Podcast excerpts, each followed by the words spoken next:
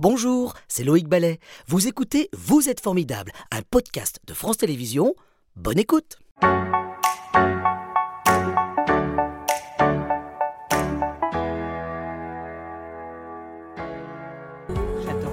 Vous adorez la musique. Bonjour Laurence. Bonjour Loïc. Alors, bah, bienvenue à la maison. Vous êtes un peu chez vous ici quand même. hein. Je me sens très chez moi. Oui, parce qu'Alain Forêt nous avait déjà reçu et on avait parlé un petit peu de votre parcours. Et aujourd'hui, on, on a voulu que vous soyez avec nous pour ouvrir ce mois de janvier parce qu'il y a une belle action, c'est Janvier sobre dont on, dont on parlera euh, tout à l'heure. Euh, il y a aussi ce livre, Non, j'ai arrêté, qui est réédité, je crois, euh, cette semaine en, édition de poche. Oui, demain. ça, hein Ça sort demain. Voilà, il sort dans les librairies en édition de poche. Euh, mais j'aimerais, pour ceux qui peut-être vous connaissent pas, qu'on qu'on revienne sur votre parcours.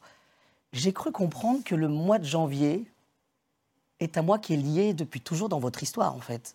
Oui. Le 23 janvier 2009, Oui.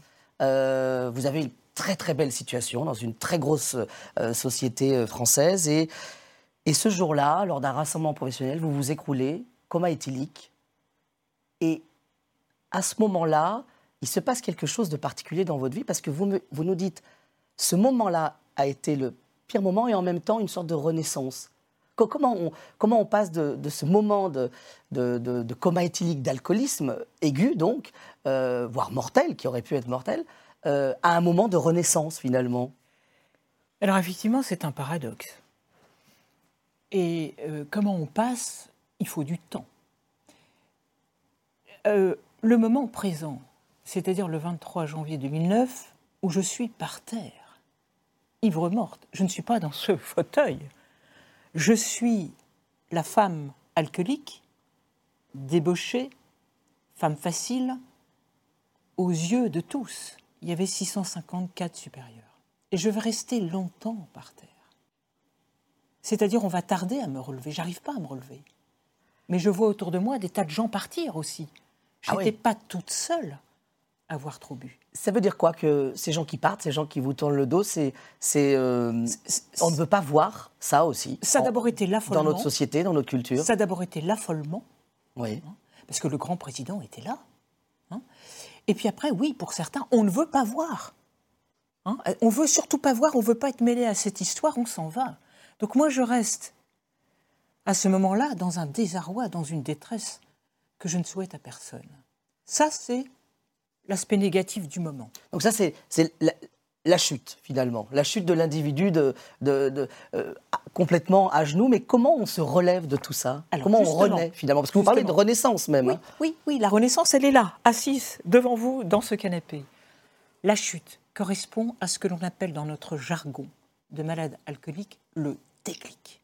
Le déclic, ça veut dire que enfin la personne a touché le, touché le fond, et je ne pouvais pas le toucher Ouais. mieux, et elle va enfin sortir du déni et de la honte qui était la mienne, et elle va enclencher le parcours de soins. Et donc, ce qui veut dire qu'à ce moment-là, il y a une sorte de processus où finalement de, de survie, de, de se sauver soi-même.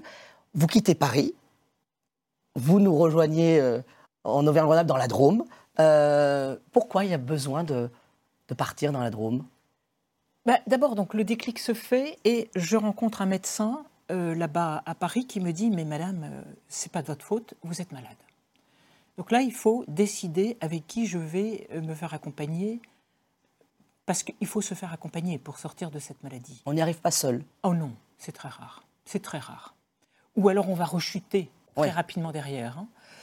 Donc, euh, moi, je, bah, je- je- j'essaye de voir les gens que je connaissais encore un peu, notamment sur le plan professionnel. Je vois vite que plus personne ne veut me parler. Euh, je, suis, je suis la honte. hein, ou ne veut pas voir. On Enfin, devient une sorte de paria, en fait. Oui, puis certains me disent, tu sais, t'es grillé. Et donc, vous arrivez dans la Drôme, vous rejoignez votre maman, c'est ça, hein? Et du coup, je, voilà, je Donc, prends la décision Un de retour aux, racines, quoi, au- à la famille. Exactement. C'est ça? Exactement. Ma mère y était déjà depuis euh, 20 ans. Donc moi, je me dis, bah, je vais aller dans la Drôme. Et il y a des compagnons qui vous rejoignent. Parce qu'il y a une photo? Pas tout de suite. Pas les, tout de premiers, suite. les premiers compagnons ont été des chevaux. Parce que je vous ai demandé de m'amener, une photo ce matin. Oui, oui. Et il y en a une que vous nous avez amenée où on voit trois petits chiens, Eh ben oui. c'est ça, Qu'est-ce qu'on voit dans, ces trois petits chiens? Pourquoi ben, vous avez eu besoin de ça Alors, euh, voilà, alors c'est Rustine, LOL et Nuage, qui sont hyper connus hein, par certains qui connaissent mon. Voilà, c'est des, mascottes?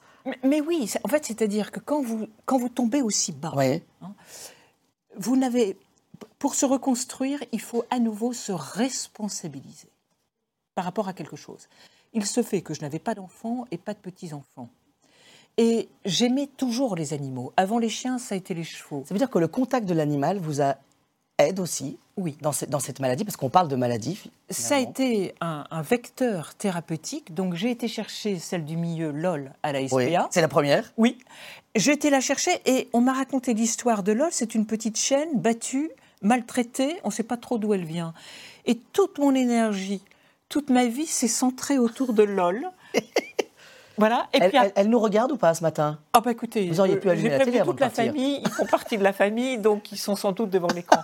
et après, comme Lol était un peu triste quand je partais, parce que moi j'ai repris après une vie professionnelle, eh ben j'étais chercher Rustine et Nuages. Mais si vous voulez, maintenant je me sens responsable. Et c'est vrai que ça fait partie du programme des soins. Il faut retrouver une place, il faut retrouver des activités, vous retrouver des choses qui vont vous raccrocher à une vie différente éloigné de l'alcool. Et voilà.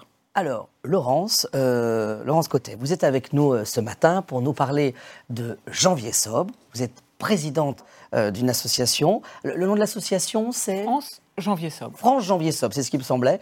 et, l'idée, en fait, beaucoup de gens commencent à s'y mettre. On le voit de plus en plus arriver, ou des gens qui nous disent bah, en janvier, j'arrête de consommer de l'alcool. c'est un événement, c'est un j'ai pas envie de dire une mode parce que c'est toujours connoté une mode, mais c'est une tendance en tout cas qui nous vient des pays anglo-saxons au départ, c'est ça hein? Exactement. On parlait du Dry January, c'est ça voilà, en ça, C'est leur concept à eux, euh, créé en 2013, mais qui est un peu dur, c'est-à-dire zéro alcool pendant un mois. Ah oui, c'était cette idée un peu raide de se dire on arrête complètement. Oui, et du coup, c'est pas forcément ce que vous prenez dans janvier sobre. Non, parce que du coup, vous passez à côté euh, de plein de gens qui trouvent ça trop dur. Et que le mois de janvier, quand même, est émaillé de petits événements festifs. Hein. Le 6 janvier, c'est euh, l'épiphanie. Après, vous pouvez avoir des anniversaires, des cérémonies des vœux, etc. Donc, nous, mais quand je dis nous, je ne suis pas toute seule, c'est une. Oui, c'est un collectif. Combien il y a de personnes derrière Janvier Sobre aujourd'hui On est à peu près 3-4 000 aujourd'hui. Mais l'association, vous l'avez créée il y a quelques années, c'est incroyable. oui, le 4 janvier 2019, euh, sur Facebook, je lance une photo de ma cafetière, de ma bouteille d'eau, de Ça commence comme ça, hein? Oui, ça a été viral. Alors, je pense que ce qui a plu, ah ben voilà, voilà, voilà, voilà. Ça, c'est la deuxième photo que vous nous avez proposée. Voilà, c'est l'équipe. C'est mon équipe. C'est le noyau dur, là, c'est ça? les, Voilà, les principaux sont là. Ils ont cru dans mon projet. Ils sont là derrière moi. Et ce qu'ils ont aimé, et je pense que ce que les Français aiment, c'est janvier sobre. C'est-à-dire, sobre est un adjectif qui veut dire boire peu de boissons alcoolisées. Donc, au mois de janvier, c'est vous qui vous fixez votre défi. Si vous avez beaucoup bu ces derniers temps, eh ben c'est mieux de partir sur un zéro alcool. Si par contre, vous êtes plutôt modéré, mais vous avez été de temps en temps un peu trop festif, eh bien, fixez-vous un défi qui peut être pas d'alcool la semaine, donc exit les after-work. Par contre, je me réserve mon petit verre le week-end avec ma femme ou avec mes amis. Vous voyez, on est dans la pédagogie, on est dans la liberté de choisir son propre défi, mais en tout cas, au cours de ce mois de janvier, on se pose la question de sa relation à l'alcool et on vérifie s'il n'y a pas de mauvaises habitudes, si tout va bien. Et si par contre il y a quelques mauvaises habitudes, eh bien, on va en parler à quelqu'un. Alors, justement, je voulais qu'on revienne sur un. Parce que cet événement est arrivé il y a quelques années, il y a presque quoi, une dizaine d'années, cinq ans euh, Cette mouvance, cette idée de...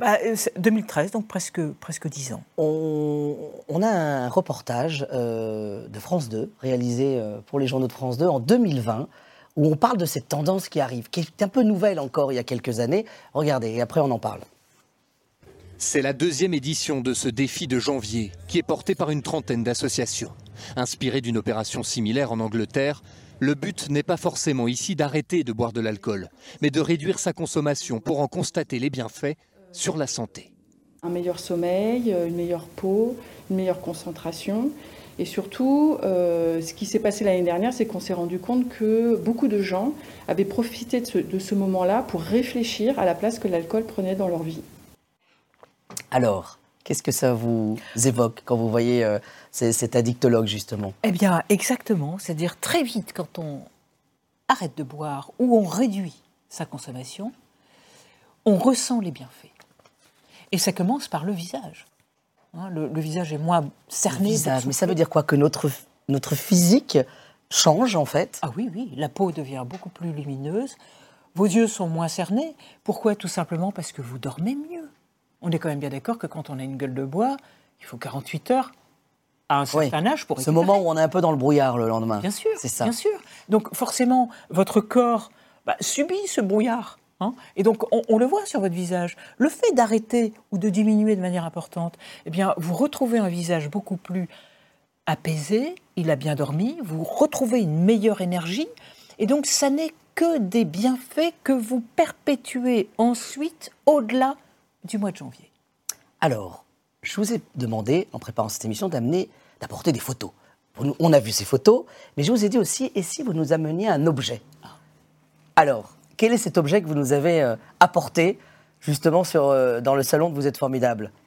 Alors c'est un petit objet très personnel. C'est euh, qu'on ne voit pas d'habitude quand vous faites des interviews, je ben crois. Hein, c'est ben ça. Hein? parce que chaque fois vous dites que ça fait du bruit à cause du micro. Alors je peux pas les mettre. Mais voilà, là j'ai l'occasion de vous les montrer. C'est trois petites médailles qui pour moi sont très importantes parce que ce sont ces petites médailles talismans qui m'ont sauvé. C'est-à-dire?